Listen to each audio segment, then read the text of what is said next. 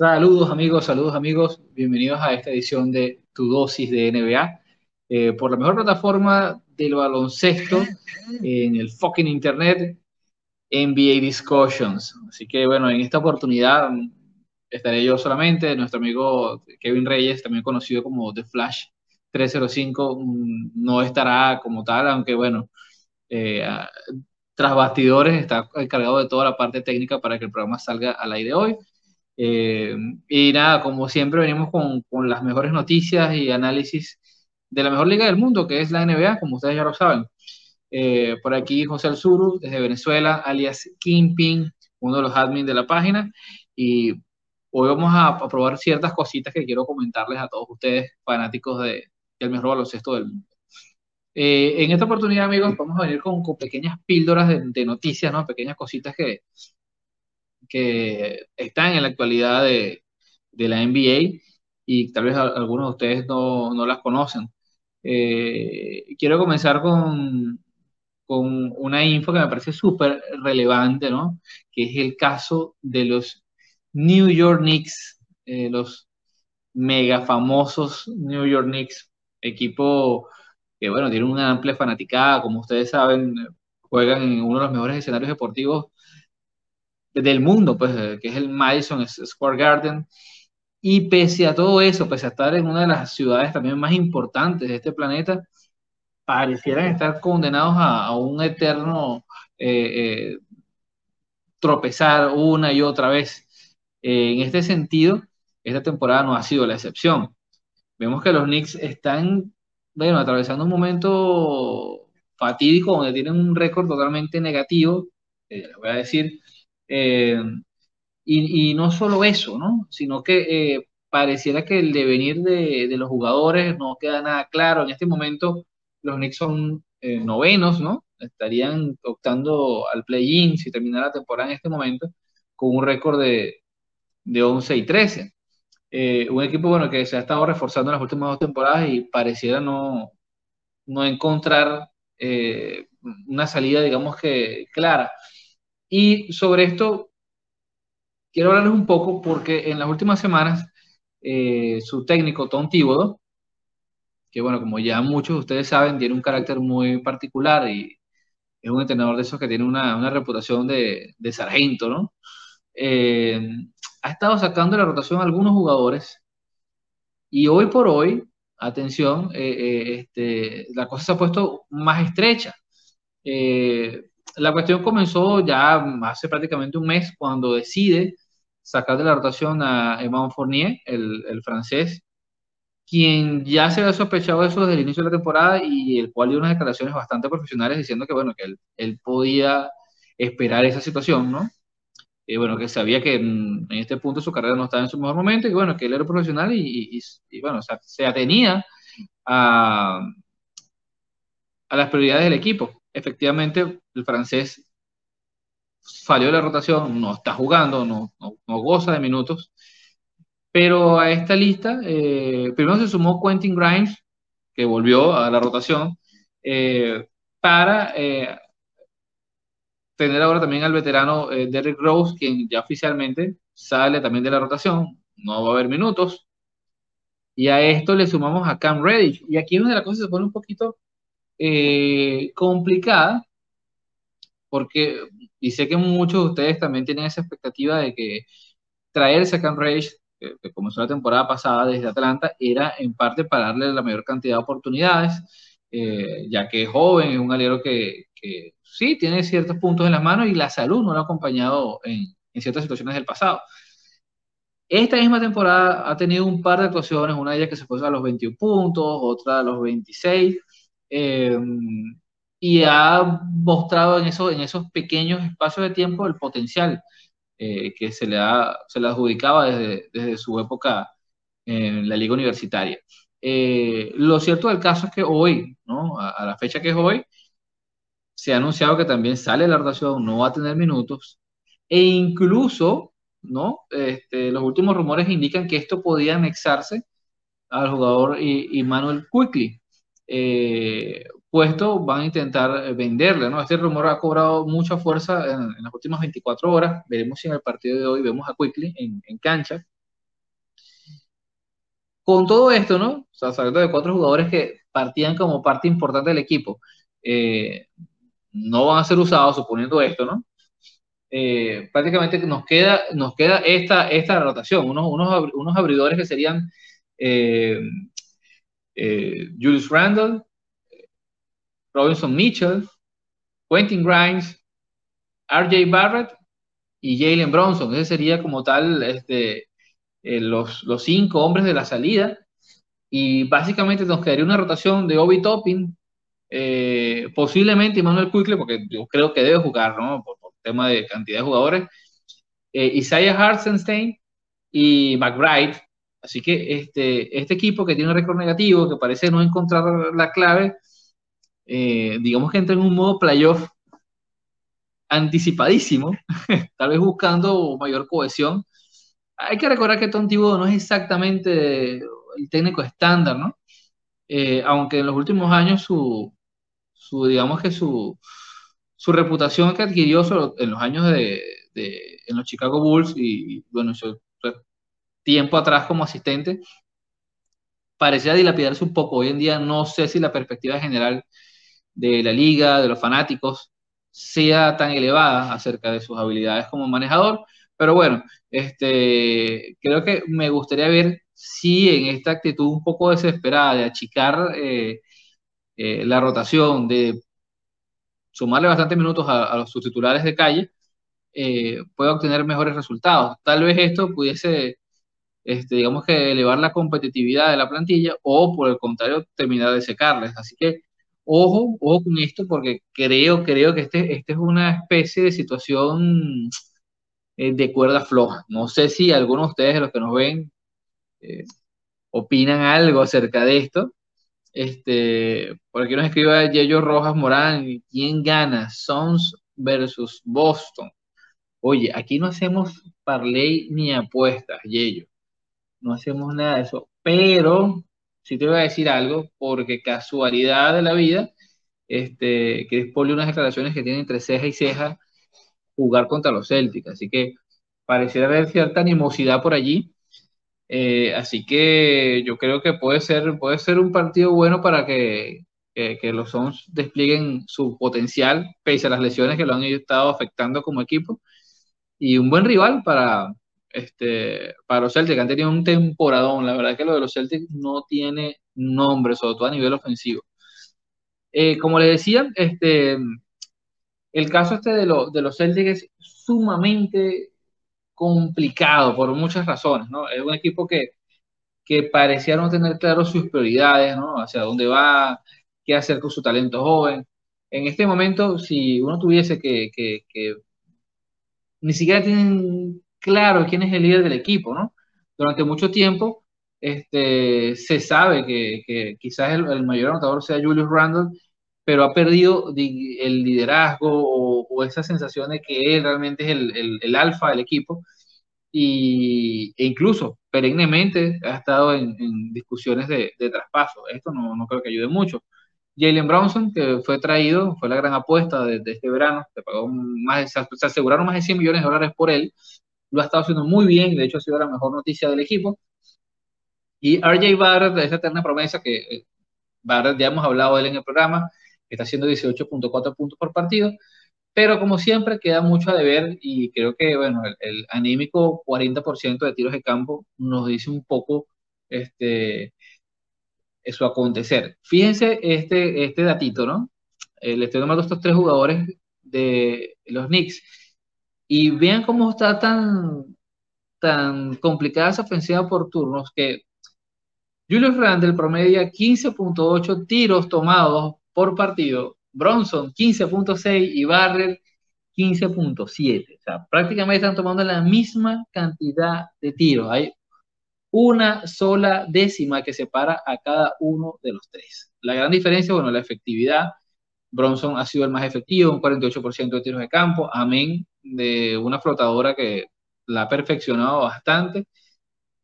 Y un tiro de tres que, bueno, sin ser de lujo, pues no abusa tanto, toma cuatro por, por partido. Y hasta ahí pareciera dar los Knicks. Luego de eso, no vemos más nada. Eh, No queda claro qué se va a hacer con los jóvenes. Mm, pareciera que la, evolución de Mitchell Robinson se quedó allí estacionada. No se le ven mayores mejoras a, a los jóvenes pivot. En este momento yo creo eh, que pueden pasar dos cosas. Uno, involucrar desde la banca mucho más hobby topic, que creo que es lo que pide todo el mundo, eh, y ver resultados. Si esto no ocurre, lo pronóstico para acá, yo creo que en, las próximas dos semanas vemos eh, cesanteado al señor Tibo. Yo, tres semanas, tres semanas. Eh, por aquí nos escribe Douglas Sánchez, nuestro amigo Douglas desde Venezuela. Julius Randle está lejos de lo que fue hace dos temporadas. Efectivamente, eh, este a la pivot eh, sí, se ha diluido bastante, sobre todo su faceta pasadora, ¿no? que, había sido algo bien interesante. Eh, sí ha tenido sus momentos donde, donde vemos esos destellos del, del Julius Randle que, que, hace dos años estaba matando la liga, pero bueno, este, bastante irregular, inconsistente, como siempre lo que hemos hablado de Julius, eh, la toma de decisiones, ¿no? Un criterio un poquito complicado, a veces se las juega muy difíciles, eso no ha variado mucho, lejos de eso se ha complicado. Eh, y bueno, súmale a eso que ya no es tan impactante desde el eh, desde la faceta de pasador. Nos escribe Esteban Anzola, nos dice, ¿qué tal vez, qué tal vez allá Morán y a los Grizzlies para esta temporada? Esteban, ¿cómo ver a los Grizzlies? Los Grizzlies hay que verlos como, yo no soy la mejor persona para hablar de los Grizzlies porque es un equipo que de verdad me encanta, me encanta desde la gerencia. Eh, en este momento Memphis está de tercero con 15 y 9. Y este, ¿qué decir de ellos? Es un equipo bastante cohesionado, un equipo que tiene muchas armas, que eh, trabaja bastante la confianza en los jugadores y eso creo que va a ser vital para seguir esta evolución. Porque si bien ya Morán es, creo yo, no debe quedarle dudas a nadie, es una superestrella, una superestrella, que siempre nos va a tener con el corazón en la boca pensando que se puede lesionar en cualquier momento, dado su particular manera de atacar el canasto. Eh, pero aún sin ya Morán, este equipo es un equipo de playoff. Es un equipo de playoff por cómo juegan, por la ejecución del sistema, por el uso del extra pass, eh, por el ritmo que le implementan en cancha. Eh, actualmente son onceavos en pace. Eh, fíjate, no destacan particularmente en nada. en offensive, net rating son novenos, en defensive net rating son doceavos, no tienen como una virtud particular, pero hacen todas las cosas, las pequeñas cosas las hacen muy bien, saben jugar al baloncesto. Y este uso que da su técnico Taylor Jenkins a toda su plantilla, vamos a ponerlo en contraste. Y qué buena esta pregunta, Esteban, porque venimos a hablar de los Knicks, donde prácticamente están llevando al mínimo este, la cantidad de jugadores eh, y maximizando los minutos de cada uno y pasa eh, lo contrario eh, con, con los Grizzlies. Los Grizzlies, eh, todos los días alguien tiene una oportunidad diferente. O sea, pese a que jugadores que obviamente no están en la rotación per se, en el transcurso de las lesiones todos han tenido este, pequeños momentos, e incluso los jugadores como Seire Williams, que son muy interesantes, no visto minutos por lesión, eh, Tillman, muy interesante este muchacho tampoco, Kenny Lobson, bueno, un two-way, ha estado en G-League un rato, pero jugadores como Jake Larrabia, que son recién han visto minutos. Santi Aldama ha tenido muy buenos partidos del español. Eh, David Roy, que no contaba para nada, el año pasado ni lo veíamos, ha estado muy bien. Tyus Young está haciendo un papel de backup excelente desde el point guard. Entonces, ¿qué decimos con esto? Bueno, que es la importancia de tener un técnico que cree, eh, que le manifiesta a sus jugadores que pueden competir sin que sean tipos que tengan un mayor nombre o algo por el estilo. Fíjate la cantidad de partidos que ha tenido como titular un tipo como John Conchar, que les aseguro acá que muchos ni, saben quién es John Conchar. John Conchar este año, bueno, ha jugado 22 partidos, apenas tiene 8 puntos y 6.5 rebotes, pero le ha tocado cubrir este, bastantes huecos en la rotación, sobre todo como titular. Ante las lesiones que ha tenido este, en su momento eh, Dylan Brooks, por citar uno de los casos, pues y lo ha hecho bastante bien. Es un escoltalero muy buen reboteador, este, defensivo y con un tiro bastante decente. Pero por sobre todo las cosas, sabe correr el sistema. Sabe trabajar eh, eh, este eh, deporte que es netamente en equipo. Y volvemos a lo mismo. Si el equipo está cohesionado, si saben a qué juegan y cada quien tiene claro su rol, es mucho más fácil. Así que en ese aspecto creo que los Grizzlies tienen un tramo bien ganado al resto de los equipos de la NBA. Nota, en este momento tienen ya más de casi tres semanas sin quien ha sido la coestrella o arrancó como coestrella, que ha sido Desmond Bain, que venía dejando números sobre los 24 puntos de los partidos y un ridículo 50% desde el triple. Y sigue jugando bastante decente. Desmond Bain se quitó la bota este, de protección del pie del tobillo, tuvo una, una, una luxación del tobillo, este, y probablemente de una a dos semanas lo veamos nuevamente tomando partidillos, baloncesto. Así que una vez que vuelva Desmond Bain, cuidadito con los Memphis, que allí es donde los demás van a ver realmente este, qué tienen los osos para ofrecer. Veamos por acá. Eh, dice Esteban Solo, me sorprendió mucho que le ganamos a Miami solo con Brooks y Adams de titulares y John siendo la estrella del equipo. Efectivamente, Esteban, y es que Tyus Jones, pese a no ser muy famoso, hay que decir que durante las últimas cinco temporadas en la NBA es el jugador con el mejor ratio entre eh, asistencias y pérdidas. O sea, es un tipo que sabe conservar muy bien la pelota. Y esto creo que es vital para el tipo de ofensiva que juega Memphis. Una ofensiva bastante fluida, rápida, de habilitaciones, de, tipos que se abren y buscan la mejor posición. Este, tener un point guard que pueda correr la cancha, tener una buena visión de juego y perder la menor cantidad este, de valores posibles para maximizar las posiciones, creo que funciona como anillo al dedo. Así que yo creo que no hay mejor equipo en la NBA para un Tyus Young que, que, que está en los Memphis Grizzlies. Y así que bueno, eso lo va a aprovechar. Eh, lógicamente, no, nunca va a ser el titular tomando en cuenta que está ya Moran ahí, pero como backup lo hace excelente. Ya hablamos de los Knicks, eh, ya hablamos eh, de Memphis y em, por aquí teníamos otra cosita que queríamos comentarles hoy, que es el tema que yo sé que, bueno, no, no voy a hablar de eso ahorita, eso lo voy a dejar más adelante. Voy a hablar de otra, otra cosita que quería comentarles el día de hoy en tu dosis NBA y eh, es el tema de Anthony Simmons y los Trailblazers de Portland. Y ustedes me dirán, y bueno, ¿qué tema es ese? ¿Qué problema hay? No hay ningún problema, realmente no hay ningún problema.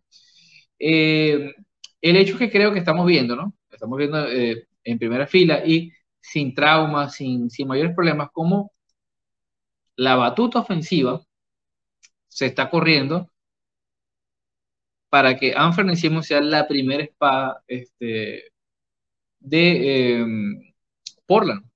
Y, lo digo de manera fluida porque aquí no hay como ese sesgo generacional de que hay una molestia, hay un problema, o vamos a hacer eh, leña del árbol caído, porque obviamente si decimos que hay una nueva primera espada es porque quien ha sido el que ha ostentado ese cargo durante muchos años, que como ustedes saben es nada más y nada menos que eh, Damian Lillard, eh, bueno, puede, caer mal para algunos.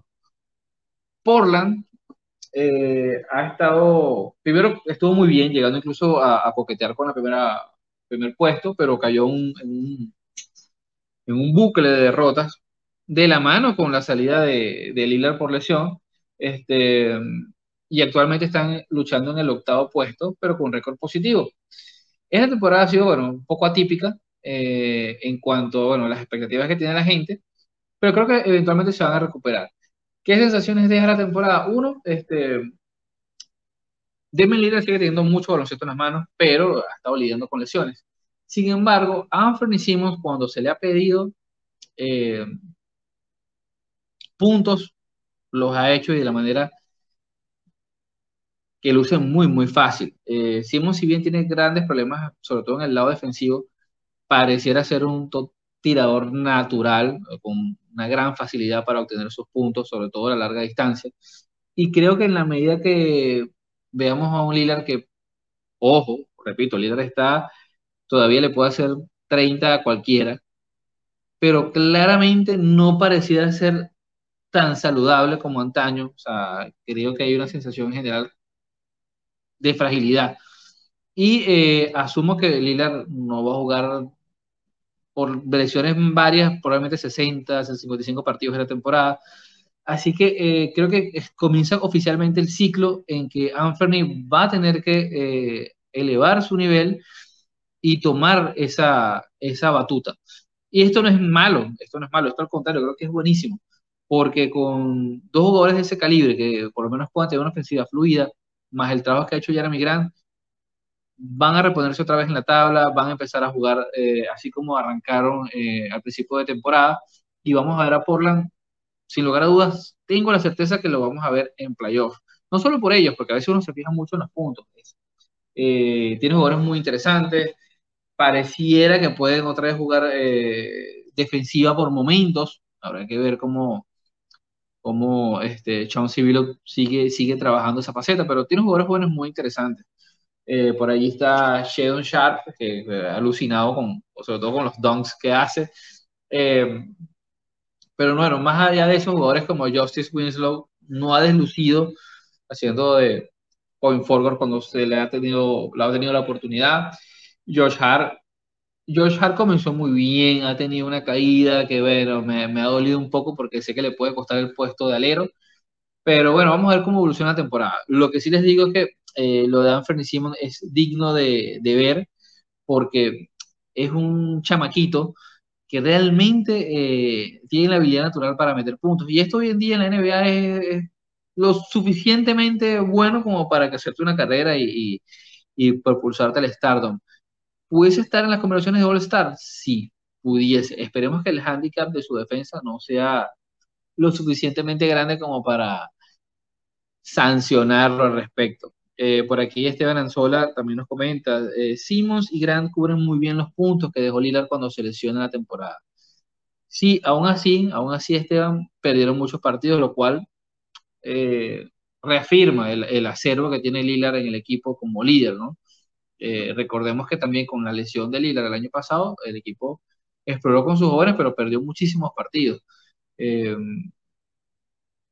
por un tema que es natural, que que es el liderazgo. Pues. El liderazgo es algo difícil de medir. Eh, Lillard es un competidor, es un tipo que, que más allá de su talento natural, que ya todos lo hemos visto, tanto en playoffs como en temporada regular, es un general, eh, es un tipo que no le tiene miedo al compromiso y esa clase de, valentía, tus compañeros la entienden, la absorben y de alguna forma eh, la multiplican.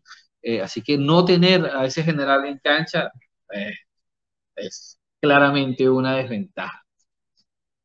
Mi amigo Kevin Reyes, alias de Flash 305, quería hablar hoy eh, de algo ¿no? que, creo que, creo que todos tenemos en la, en la mente y este, este, algo que todos tenemos en, mente eh, y eh, es momento de hablarlo. Es, y es lo siguiente, muy simple.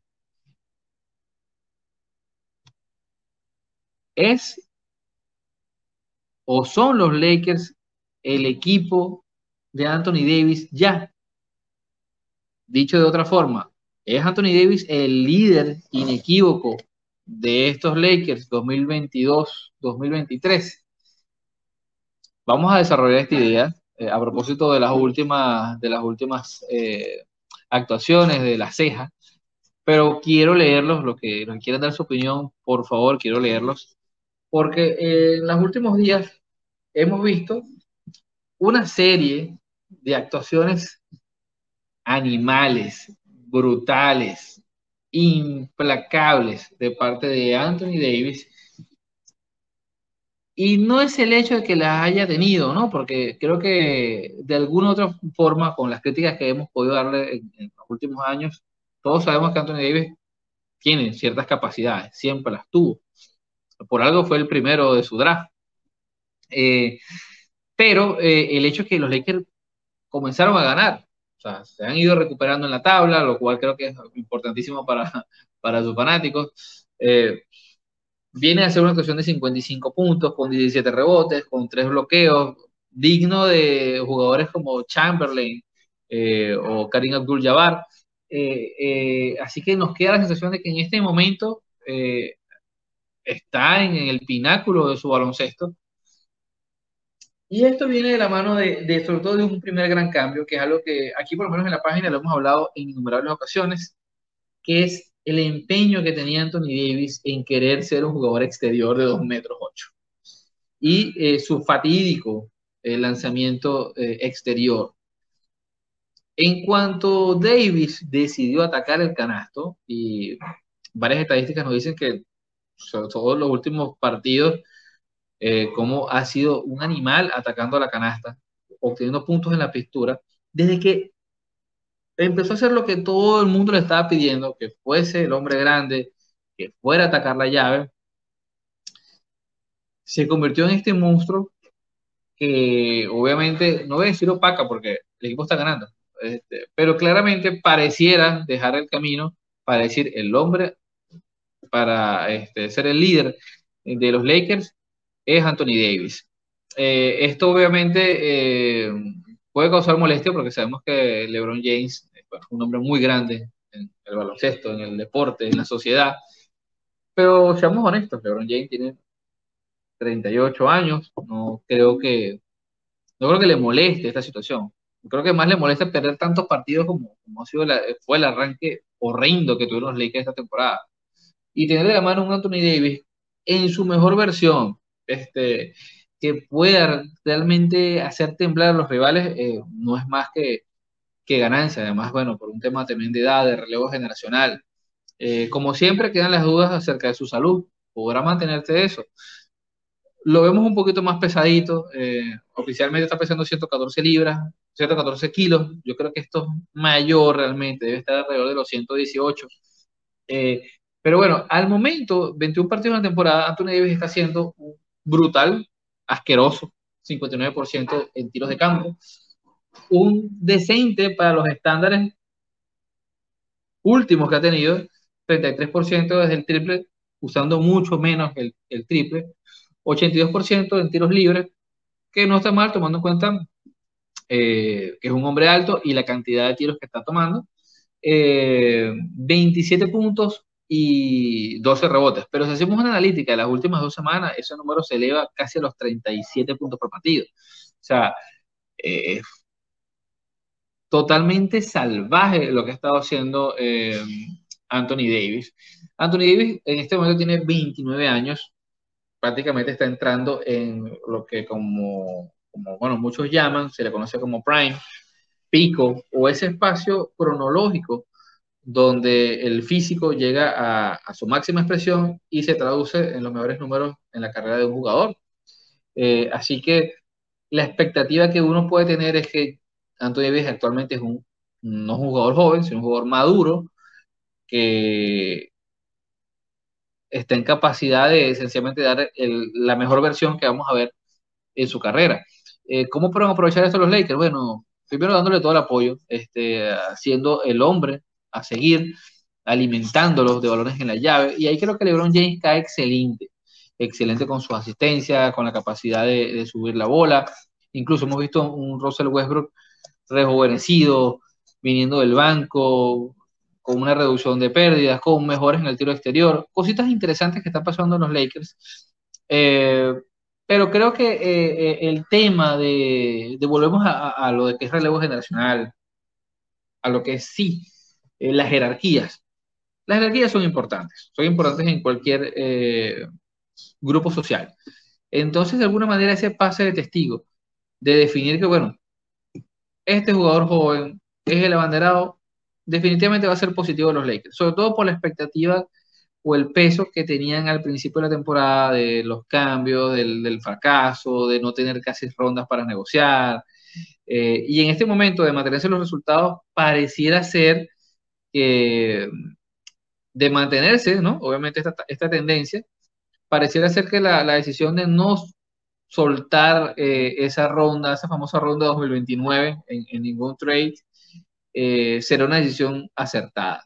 Esperemos que sea así, porque por el bien del baloncesto, eh, Anthony Davis es un tipo que, que, creo que, bueno, no voy a decir que hemos sido injustos, porque realmente él está empecinado en una manera de jugar que, que no lo beneficiaba, pero es un jugador que ha sido llamado a, ser de los mejores de su generación.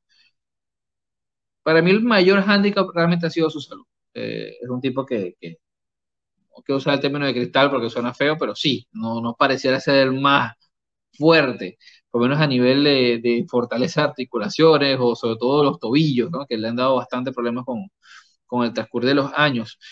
Pero eh, si se mantiene esta tendencia y, y, está sano, sin lugar a dudas, eh, creo que todos debemos estar atentos porque eh, en este momento ha sido una temporada que, es una temporada de números de MVP. Solamente lo, lo, el récord de los Lakers lo, obviamente lo, lo, eclipsa un poco. Por aquí Esteban Anzola nos vuelve a comentar. Yo diría que sí, porque comienzo de la temporada eh, Davis llegó con su lesión de espalda y no aportaba mucho en el ataque del equipo. Eh, cuando empezó a subir su nivel y dejó los tiros de tres y atacar la canasta del equipo, empezó a mejorar. Y creo que ayer hizo mucha falta en la parte defensiva, ya que Allen te hace casi efectivamente. Sí, sí, ayer se notó cuando, cuando se lastimó. Eh, Thomas Bryan cubrió un poco esos minutos, no lo hizo nada mal, no lo hizo nada mal, pero obviamente hay una diferencia considerable, una distancia de talento amplia.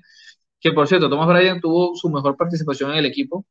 Eh, recordemos que este ex jugador de los Lakers en su, en su, llegada a la liga y luego jugador de los eh, Wizards, eh, bueno, prácticamente se perdió año y medio por una, una, lesión, una fractura por estrés en el pie, que es una lesión complicadísima.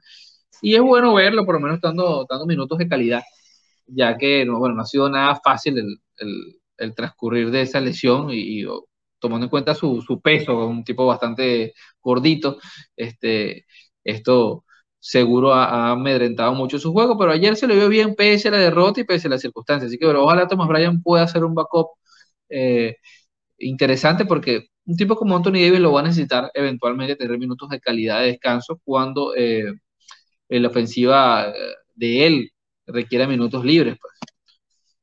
Bueno, mis amigos, eh, para finalizar el día de hoy, tenemos.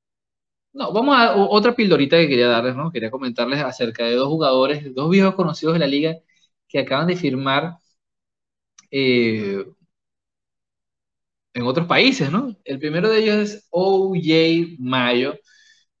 Para quienes recuerden, OJ Mayo, ex Memphis, ex Milwaukee. Eh, OJ Mayo eh, tuvo una sanción por consumo de estupefacientes. Eh, como, como, algunos sabrán, es, esta, este tipo de sanción es por dos años la que otorga la liga. Sin embargo, pareciera que Oye Mayo no ha logrado, digamos que, conseguir la confianza nuevamente de la NBA. Y aunque ha estado tomando algunos minutos en Puerto Rico y en Rusia, eh, hoy, hoy se anunció que va a la Liga de Egipto. Eh, esto me llamó mucho la atención porque, bueno, bastante lejos se va el equipo al Zamalek Sport Club. Eh, recordemos que Mello fue número 3 de su draft en el 2008, imagínense, veteranazo. Eh, en la NBA hizo 13.8 puntos por partido, 3 rebotes y casi 3 asistencias. Eh, bueno, eh, suerte a OJ Mayo. Y el otro que apareció nuevamente en el radar de las noticias fue nada más y, nada menos que el señor Greg Monroe. Como recordarán, eh, Monroe en su momento llegó a ser la primera espada de los Detroit Pistons, en unos Detroit Pistons que incluso compartió cancha con un joven Andrew Drummond. Eh, Monroe, que bueno, se le ha visto pululando brevemente por la NBA en algunos otros equipos sin mayor éxito. Este, se ha ido para los Shashi, disculpen la pronunciación, eh, Longs de China. Eh, otro que, bueno, fue pick de lotería en el 2010, fue el séptimo de, su, de, su, de esa lotería. En la NBA hizo 13 puntos, 8 rebotes y 1.1 eh, robos. Ya en el pasado ha jugado un poco en Alemania y en Rusia, así que bueno, suerte a este par de dos que dudo mucho que vuelvan a la mejor liga del mundo, pero bueno, eh, seguro tienen eh, personas que lo recuerdan con eh, cariño. Así que bueno, este, ya veremos, ya veremos Ah, por aquí nos comenta Douglas, el que le quitó el trabajo a Gravis en Memphis. Sí, bueno, y no, y también Gravis no tenía el nivel. Hay que decirlo, todavía estaba muy, muy cachorro. Gravis Vázquez, uno bueno, de los NBA eh, venezolanos. Eh, para finalizar, quería comentarles otra cosita, ¿no? Eh, que es el tema de los Atlanta Hawks. ¿Qué está pasando en los Atlanta Hawks? No sé, no sé qué opinan ustedes. Eh, no sé, me gustaría saber qué opinan mis compañeros que no están hoy. Pero las cosas no parecieran estar del todo bien en, Atlanta, eh, pese a ser cuartos en su conferencia, pese a tener partidos, bueno, que han sido, vamos a llamarlo así, buenos, interesantes, está la sensación algo rara, como que no hay mucha confianza, eh, como que Trey Young sobre todo no, no, no está conforme con Nick McMillan, este, su técnico, y aparentemente hay, hay tensión entre ellos, hay algunas salidas de tono. Eh, ¿A qué apunta esto? una de las cosas que ha apuntado sobre todo los medios, que obviamente estos son rumores que, a veces cuesta tener certeza, ¿no? Que aparentemente él no se siente muy cómodo con el dinamismo que ha traído eh, la llegada de John T. Murray y este, apunta que el entrenador no, no, ha hecho las labores. Yo les voy a decir algo. Esto, bueno, esto es parte del proceso de aprendizaje. Trey Young no es precisamente el tipo más maduro, no lo es. Sus continuos eh, actitudes y ese perreíto que a veces lanza, creo que define un poco su personalidad. Eh, porque él, muy orondo, era uno de los primeros que estaba súper feliz con la llegada de John Temore, de John que por cierto, lo ha hecho bastante bien. De John Te ha mantenido un nivel bastante similar en las estadísticas, sobre todo a lo que tenía el año pasado en Atlanta, donde él, eh, perdón, en los Sports, donde él hacía prácticamente todo, pese aquí no tener la misma cantidad de toques de balón. Por el contrario, el señor, eh, el señor John ha empeorado muchos aspectos de su juego sobre todo su tiro exterior. Y esto es muy delicado. ¿Por qué es delicado? Porque se supone, ¿no? Que Trey es un tirador. Se supone que es un tirador natural. Incluso con esa, eh, esa comparativa llegó a la liga. la mayor comparativa que tuvo Trey Young cuando llegó a la mejor liga del mundo, bueno, fue un pick altísimo. Fue el el quinto, si mal no recuerdo, de su, de su draft, eh, era Steph Curry. Ese tipo de jugador, un base ofensivo que puede lanzar desde cualquier lado, con desparpajo. Y si bien a nivel de efectividad nunca ha logrado tales cuotas, este año ni siquiera llega al 30%. O sea, estamos hablando que ni siquiera es, que es mediocre, es, es malo, o sea, realmente es nocivo. ¿Hay un tema de comodidad? Sí, puede haberlo. Pero un jugador como él que actúa en ofensiva como un líbero, que está bastante despejado, yo creo que estos son más excusas que otra cosa. Ahora, aunado a eso, no es el único problema que tiene Atlanta. Atlanta eh, ha estado lidiando con varias cosas que sí pueden llamar la atención de sus fanáticos eh, y, cómo no, del, la hacer de Nate McMillan como técnico. la primera, bueno, el caso John Collins, que parecía haber comenzado con mucha fuerza en las primeras dos semanas de temporada, pero esto se diluyó, actualmente está lesionado, eh, pero antes de la lesión su, su rendimiento eh, se, se, dilapidó en cancha totalmente. Eh, cuentan con jugadores como de Andrés Hunter, que se lesionó otra vez y no lo estaba haciendo mal, pero bueno, le pasó lo que le ha estado pasando prácticamente desde que está en la liga. y tal vez la, la buena noticia ha sido eh, el novato AJ Griffin, que en todos estos pequeños conatos con las lesiones, con, los dramas, cuando se le ha pedido, el chamito tiene puntos en las manos, no pareciera ser tímido. Otra cosa es el caso de Clint Capela, que Capela no está haciendo menos minutos, están tratando de suplirlos con Onyeka Kogu. Entonces yo creo que, bueno, eh, a esta altura no estaría mal desde ya explorar el tema de los cambios. Yo creo que tal vez la salida de uno o dos jugadores y traer otro tipo de jugadores a, la rotación de Atlanta pueda reavivar un poco la llama, eh, esa competitividad. Ojo, eh, volvemos al, principio con el tema de Trey Young y, sus molestias con Macmillan, tomando en cuenta un equipo que, si bien no ha sido perfecto, pero está siendo cuarto eh, de su conferencia, armar este tipo de dramas, bueno, sí realmente puede ser muy peligroso, ¿no? Esas son cosas que deberían discutirse de forma interna y tratar de lograr eh, eh, limar esas asperezas. Esperemos que no, no pase a mayores. Eh, a decir verdad,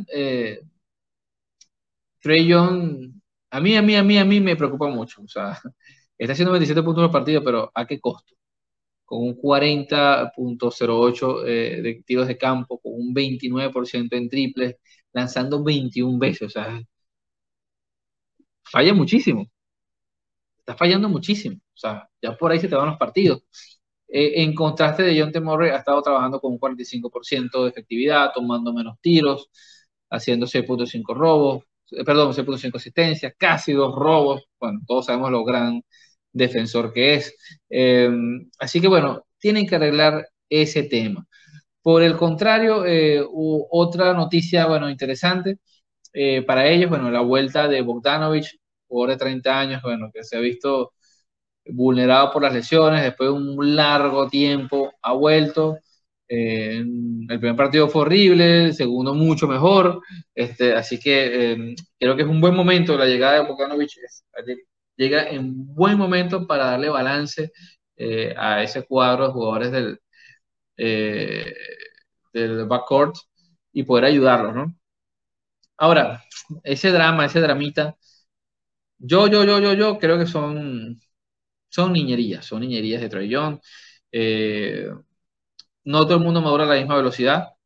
Ojalá Trey pueda madurar más rápido porque el equipo lo necesita. Este es un equipo que sí tiene, tiene talento. Por allí Jalen Johnson, otro de los novatos, muy interesante el muchacho, un puesto 4 que si al final sale de John Collins podría ganar espacios en, la franquicia, así que ojo con ese nombre. Eh, creo que pueden trabajar con él, pueden trabajarlo para el futuro con, con cierta cuota de éxito. Eh, pero nada, eh, este por hoy creo que va a ser todo lo de tu dosis NBA. Espero les haya gustado el show de hoy. Eh, cualquier duda, comentario, pueden hacernos por los comentarios acá en, en, la página. Y recuerden que tenemos un grupo de WhatsApp, un grupo de WhatsApp donde pueden sencillamente acompañarnos en el día a día, conocer personas amantes de baloncesto como ustedes en el primer eh, comentario de esta transmisión pueden ver el link y acercarse allá que lo recibiremos con, con los brazos abiertos. Gracias a todas las personas que, que, se llegaron hoy y un abrazo desde Venezuela, eh, desde tu dosis de NBA, el programa más imparcial y brutal del fucking internet sobre NBA. Un abrazo, les habló José El Suru, alias Kimpi. Saludos.